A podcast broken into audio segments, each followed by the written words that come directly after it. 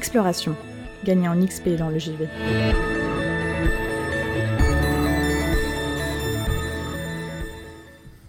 Vous avez dû le voir à l'ambiance dans Bordeaux et ses alentours, il y a un petit truc qui devrait bientôt arriver. Et normalement, c'est comme chaque année, ça devrait avoir lieu le 24 au soir ou le 25 au matin. Vous l'aurez compris, je parle bien de Noël, aussi appelé le jour où tout le monde se souvient que ses grands-parents existent. Bref, l'année dernière, je ne m'étais pas mouillé à la même période pour vous proposer une chronique en lien avec Noël. Mais cette année, allez, j'y vais, parlons Noël et jeux vidéo. Alors, Non, pas ça. Qu'est-ce qu'ils disent là-dedans? Rien non plus. Bon, peut-être que par ici? Oula, décidément non. Bon, ben, désolé chers auditeurs et auditrices, il n'y a absolument rien sur Noël dans le jeu vidéo.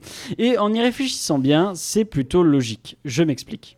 La durée de développement d'un jeu vidéo peut varier énormément. Cela dit, en moyenne, aucun titre sur lequel le grand public met la main ne possède une durée de développement inférieure à 2 ans. Actuellement, une œuvre vidéoludique à gros budget prend environ 3 à 4 ans de développement. Certains très gros jeux, comme le multi-récompensé Baldur's Gate 3, peuvent prendre 6 ans de développement.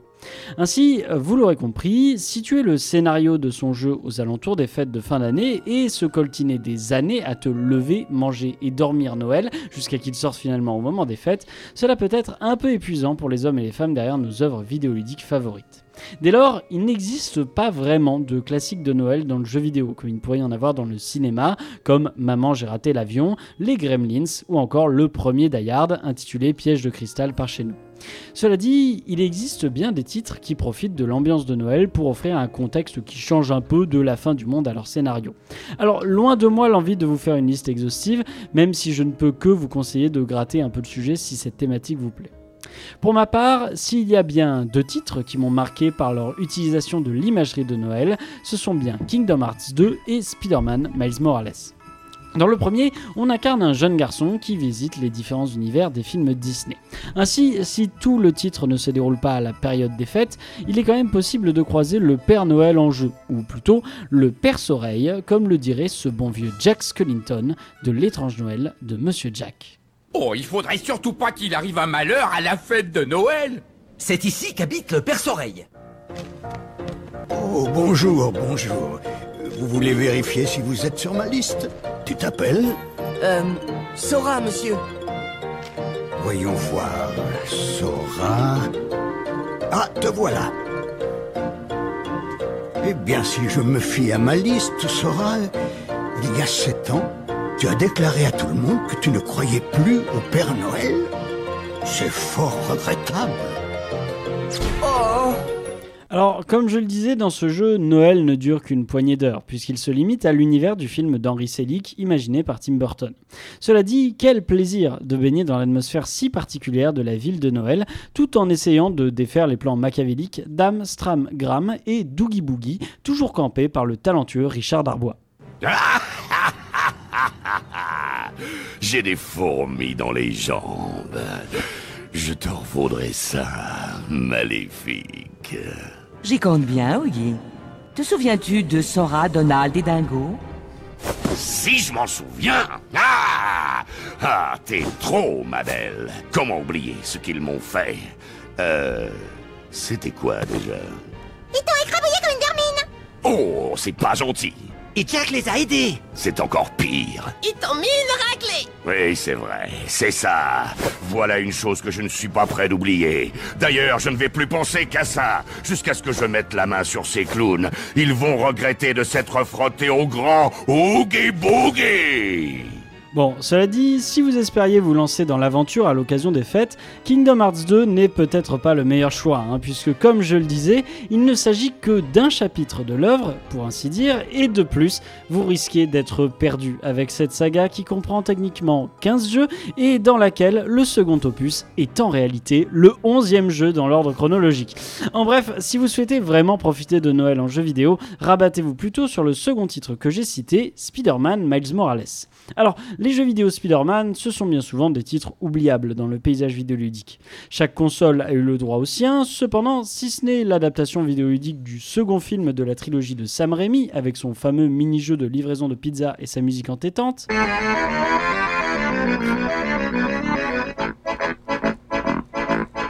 Aucun de ces jeux n'a véritablement marqué le médium par sa qualité.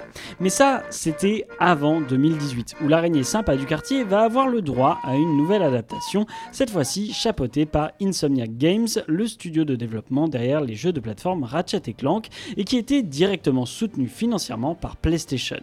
On ressort un titre magnifique, aussi bien dans ses visuels que dans sa mise en jeu, nous mettant dans la peau du tisseur et nous faisant réellement vivre une aventure typique de ce dernier, puisqu'on lutte sans relâche contre le crime, tout en luttant pour être présent pour ses proches dans des moments difficiles. Une véritable aventure bien rythmée et touchante qui a donc eu le droit en 2020 à une suite intitulée Spider-Man Miles Morales. Alors, pour celles et ceux qui ne connaîtraient que de loin leur araignée, Miles Morales, c'est un autre Spider-Man qui, tout comme Peter Parker, obtiendra ses pouvoirs en se faisant mordre par une araignée génétiquement modifiée. Cependant, qui dit nouveau personnage dit nouveau contexte, mais aussi de nouvelles histoires à raconter. Ainsi, si Peter avait du mal dans ses relations amicales et amoureuses, Miles, de son côté, luttera pour protéger sa famille ainsi que son quartier, Harlem. Bien évidemment, ces deux adaptations s'inspirent principalement des comics mettant en scène leurs héros, mais ils n'hésitent pas à prendre des libertés avec certains personnages pour raconter de nouveaux récits tout autant intéressants. Comme je le disais, Spider-Man Miles Morales se déroule durant les fêtes, et c'est ainsi l'occasion pour notre apprenti héros de faire ses preuves pendant que Peter Parker est en vacances en Europe. Le titre nous offre donc, nous offre donc la chance de visiter l'ensemble de Manhattan en cette belle période de Noël, et ça de la plus belle des manières, en se balançant à une vitesse folle grâce aux toiles d'araignée typiques d'un apprenti homme araignée qui est ici aussi agile que l'original. Ainsi, je vous invite à découvrir ce titre, puisqu'on sent vraiment que les équipes de développement ont soigné cette ambiance festive, tout en ayant la bonne idée d'inclure ce contexte si particulier dans diverses missions, comme des cambriolages de jouets, ou encore des réparations de chauffage ou d'installations électriques pour survivre à l'hiver. Morales parvient à nous faire profiter de cette ambiance tout en luttant contre le crime, et c'est aussi pour ça que je vous le recommande. Cela dit, j'aimerais terminer ma chronique en explicitant le fait que Noël s'invite de plus en plus dans le jeu vidéo, et ça notamment grâce aux mises à jour régulières de nombreux jeux en ligne qui se décorent aux couleurs de la fête pour le mois de décembre. Dès lors, vu que Noël est avant tout un moment de partage avec ses proches, n'hésitez pas à chercher aussi de ce côté-là pour profiter de la fête. Sur ce, je vous dis joyeuses fêtes et à la prochaine